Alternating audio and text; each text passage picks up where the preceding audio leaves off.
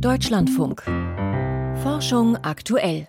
Auf der Südhalbkugel ist im Moment Sommer und in der Antarktis gibt es nun zum Ende der sommerlichen Schmelzperiode so wenig Meereis wie noch nie seit Beginn der Messung. Die von Eis bedeckte Fläche auf den Meeren rund um die Antarktis lag schon im Januar auf dem historisch tiefsten Niveau. Auch bei der Meereisbedeckung rund um die Arktis gibt es vergleichbare saisonale Schwankungen. Wenn sie auch nicht so stark sind, so sind die Auswirkungen doch vergleichbar, denn die weiße Oberfläche des Meereises reflektiert die einfallenden Sonnenstrahlen. Schmilzt das Meereis in der Antarktis oder Arktis, aber infolge des Klimawandels entfällt diese Rückstrahlung mit dem Effekt, dass sich die Ozeane stärker erwärmen. Was das zum Beispiel auf Spitzbergen für Nebenwirkungen hat, schildert Jan Tolzmann. Schwindet das Meereis, heizt das nicht nur die Atmosphäre auf, sondern verursacht auch Extremniederschläge, so zum Beispiel an der Westküste Spitzbergens. Extrem bedeutet in diesem Fall drei bis fünfmal höhere Niederschläge als in normalen Monaten zu vergleichbaren Jahreszeiten. So berichtet es ein internationales Forschungsteam auf einer Fachkonferenz in Wien. Welche Folgen sich daraus für Spitzbergen ergeben, erklärt der Mitautor und Modellierer Timo Kelder vom Climate Adaptation Service in den Niederlanden. Für Spitzbergen haben wir einen sehr klaren Trend festgestellt. Was früher ein 100-Jahres-Event war, ist jetzt zu einem 40-Jahres-Event geworden. Es tritt immer häufiger auf. In einem saisonalen Vorhersagemodell hat das Forschungsteam dazu 1000 Vorhersagen pro Monat über die letzten 45 Jahre simuliert und analysiert.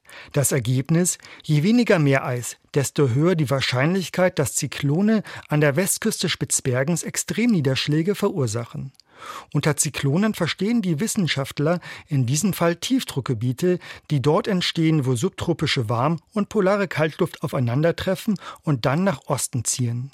Der Meteorologe Malte Müller vom norwegischen Meteorologischen Institut in Oslo beschreibt, wie Starkniederschläge in Kombination mit wenig Meereis entstehen. Der Zyklon zieht dann über den Nordatlantik, verliert kaum an Energie und kaum an Feuchtigkeit auf dem Weg da hoch und kann sozusagen alles abregnen, wenn es dann Spitzbergen trifft. Schmilzt das Meereis durch den Klimawandel weiter ab, verdunstet dadurch noch mehr Wasser über dem Nordatlantik. Die Zyklonen werden dadurch noch stärker mit Feuchtigkeit versorgt. Solange aber das Wasser, wie in der Vergangenheit üblicherweise, von Meereis bedeckt ist, kann es nicht verdunsten.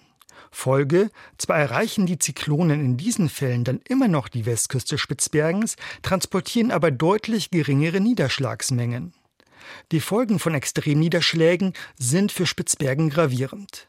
Die gefrorenen Permafrostböden tauen durch die Klimaerwärmung und saugen den Regen auf. Einfach aufgrund dieses Risikos für Permafrost, Tau, gekoppelt mit diesen extremen Niederschlagsereignissen kann es dann zu Schlammlawinen kommen, was dann einen unheimlichen Einfluss natürlich hat auf die Menschen, die dort leben. Ganze Landstriche entlang der Küste könnten im Meer verschwinden. Das Fatale, bisher ist die komplette Infrastruktur Spitzbergens nicht auf solche Starkregen eingestellt. So fehlen zum Beispiel an vielen Häusern Dachrinnen und Abflusssysteme. Allerdings sind nur die rund 2400 Bewohner der Insel betroffen. Noch gravierender sind die Extremniederschläge aber für die Tierwelt, wie zum Beispiel der Rentierpopulation. Denn wenn der Regen aufgrund der niedrigen Temperaturen friert, bildet sich auf dem Boden eine Eisschicht. Für Rentiere eine undurchdringbare Futterbarriere, die nicht selten zum Verhungern führt. Das Modell der Wissenschaftler kann aber auch indirekt die Zukunft von Starkregenereignissen vorhersagen. Und das ist wesentlich, sagt der Experte. Dadurch, dass wir sehen können, dass die Wahrscheinlichkeit steigt und wenn das Meereis wirklich verschwindet in der Grönlandsee oder immer weniger wird, was der Fall war über die letzten 20 Jahre sehr stark sogar, und was es in der Zukunft noch viel mehr sein wird, dann schlussfolgern wir davon auf jeden Fall, dass die Wahrscheinlichkeit für sehr starke Regenfälle in Spitzbergen zunehmen wird. Das Modell hilft den Menschen auf Spitzbergen dabei, sich besser an den Klimawandel anzupassen und Maßnahmen zum Schutz der Ökosysteme zu treffen. Die Ergebnisse sind nicht nur für Spitzbergen relevant. Denn wenn die Zyklonen einen anderen Weg nehmen und an der Insel vorbeiziehen, können diese Starkregenereignisse in Zukunft auch die zentrale Arktis erreichen. Die Studie zeigt, der Klimawandel verändert das Gesicht der Polarregion auf der Nordhalbkugel.